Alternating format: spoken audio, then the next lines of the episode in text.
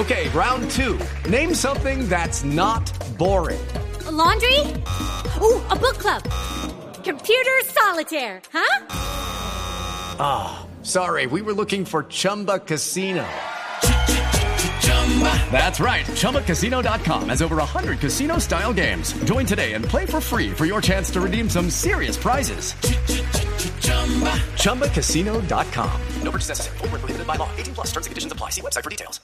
Está con nosotros en la línea Didier Tavera, que es el director ejecutivo de la Federación Nacional de, de Departamentos, que es este gremio, pues que agrupa a todos los gobernadores eh, del país. Señor eh, Tavera, bienvenido. Gracias por estar con nosotros hoy aquí en eh, Mañanas Blue. Ya no como gobernador, porque usted es exgobernador, sino como director ejecutivo de la Federación Nacional de Municipios, de Departamentos.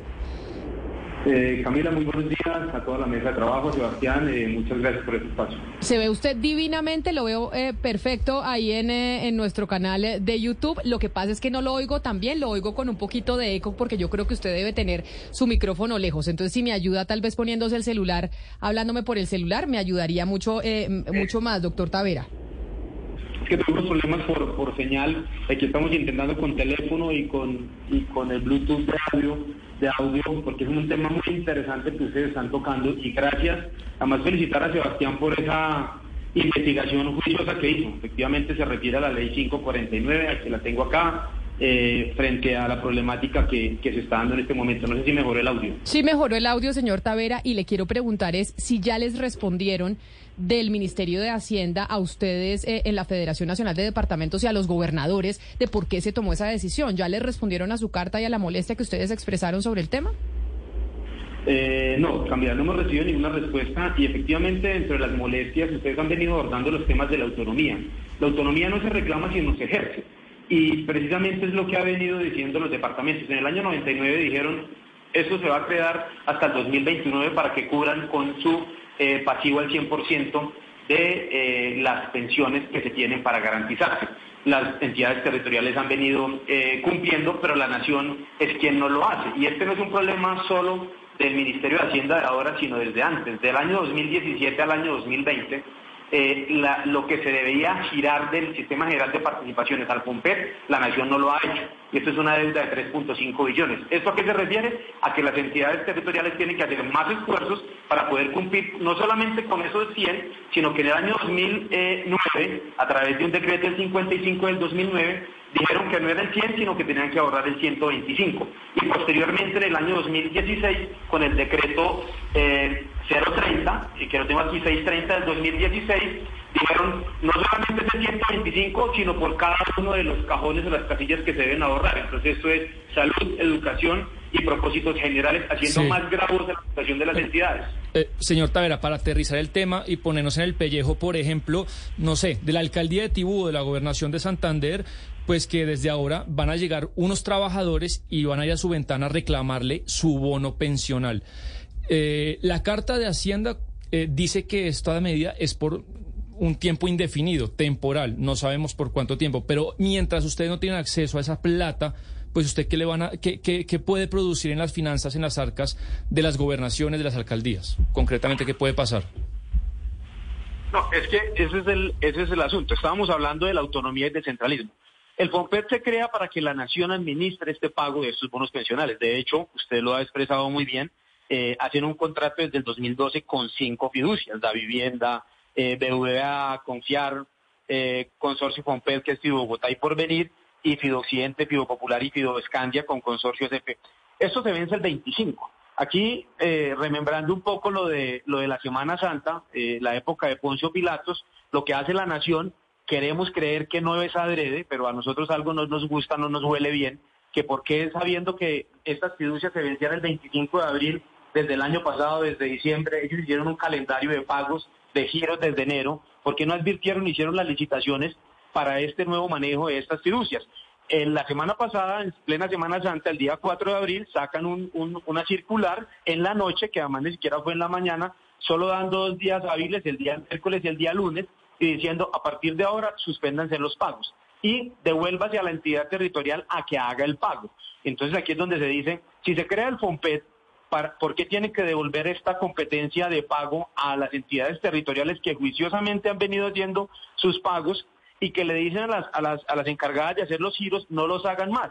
Esto debe ir a la entidad territorial. Entonces, aquí es cuando uno dice, cuando la nación la embarra, aparezcan las entidades territoriales a responder. Y esto es lo que hizo el Ministerio de Hacienda y lo hizo una funcionaria que además no llegó ayer, o sea, lleva varios años ahí, por eso esto no puede ser una inocentada, ni puede ser un tema de, Semana Santa ni de Semana Pascua que, que, se les ocurrió y que se les pasó, sino sencillamente eso, a mí me parece que aquí hay hasta dolo en esta actuación de esta funcionaria del Ministerio de Hacienda. Director Tavera, usted nos, acaba de decir cómo lo publicaron, pero, pero yo le quiero preguntar cómo fue esa socialización o si fue una sorpresa para ustedes, si de alguna manera se ambientó o hubo alguna seña de que se iba a tomar esta decisión. ¿Ustedes eh, supieron solamente por esta comunicación o antes hubo algunos signos? No, nada.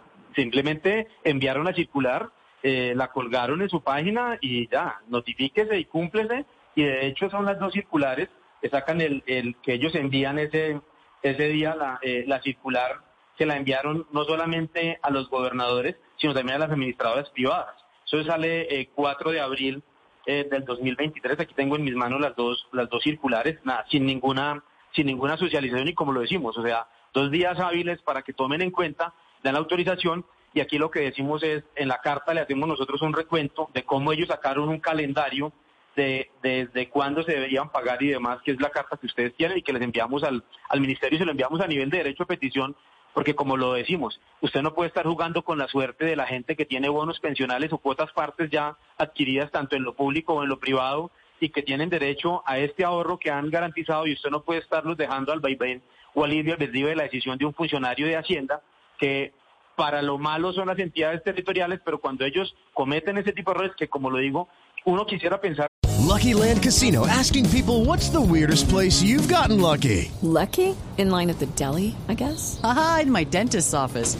More than once, actually. Do I have to say? Yes, you do. In the car before my kids' PTA meeting. Really? Yes. Excuse me, what's the weirdest place you've gotten lucky? I never win and tell. Well, there you have it. You can get lucky anywhere playing at LuckyLandSlots.com. Play for free right now. Are you feeling lucky? No purchase necessary. Void where prohibited by law. 18 plus. Terms and conditions apply. See website for details. Que esto no tiene un doble fondo, eh, porque si aquí usted no puede decir que va a dejar en un tema de administración pasivo 50, 50 billones de pesos que estaban al 31 de diciembre que los colombianos han ahorrado. Señor Tavera, quisiera saber cómo incide esto en ese debate que se ha promovido incluso en el marco de la Federación Colombiana de Departamentos, eh, que le han promovido algunos gobernadores para federalizar a Colombia. ¿Este para ustedes es un buen ejemplo de por qué habría que federalizar? Yo creo que hay un debate que tiene que darse y son, es frente a las concurrencias. Aquí en Colombia se tiene que establecer cuáles son las concurrencias de la nación, de las entidades territoriales, municipios y departamentos, cuáles son las competencias autónomas, cuáles son las competencias exclusivas. Aquí se ha dado un debate fuerte frente al modelo español de las comunidades autonómicas. Aquí lo que se requiere realmente es que la gente y el ciudadano sepa quién reclamarle por qué y que no todos terminen haciendo lo mismo y que hay una serie de actividades nacionales que pueden descentralizarse realmente con funciones y con autonomías, hasta la misma productividad regional se debe dar desde una competencia eh, autónoma territorial. La autonomía no debía reclamarse, la autonomía se ejerce y es lo que no ha ocurrido. La nación ha tenido congelada la, el mandato desde el año 91 con la Constitución en esa descentralización, en esa autonomía, y hay unos borradores donde desde el 91 decía hacia una federalización. La federalización no quiere decir que Colombia se vaya a, a, segregar en, en, en, 32 estados, no. Lo que se quiere es que realmente se sepa qué es lo que se tiene que hacer. Y este año se cumplen 170 años de la Constitución de Río Negro, que fue la constitución más avanzada, la constitución liberal de Río Negro, y lo que queremos es remembrar cómo se debe volver a recapitular frente a esas competencias.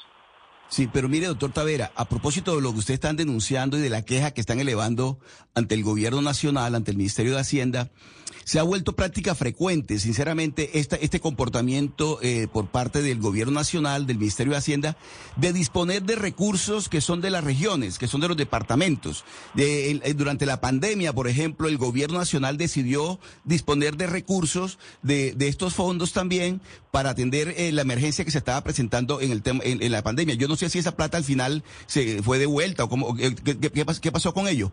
Pero esta práctica tan frecuente por parte del gobierno nacional, ¿de qué manera ustedes, desde las regiones, de los departamentos, de la Federación de Departamentos, piensan eh, decirle al gobierno, dejen de hacer esta práctica porque nos están afectando de materia, en materia grave? bueno, creo que hablo con la ley de Monte. Con la ley del monte, sí, señor. bueno, me encanta saludarlo desde esta gran tierra del Atlántico.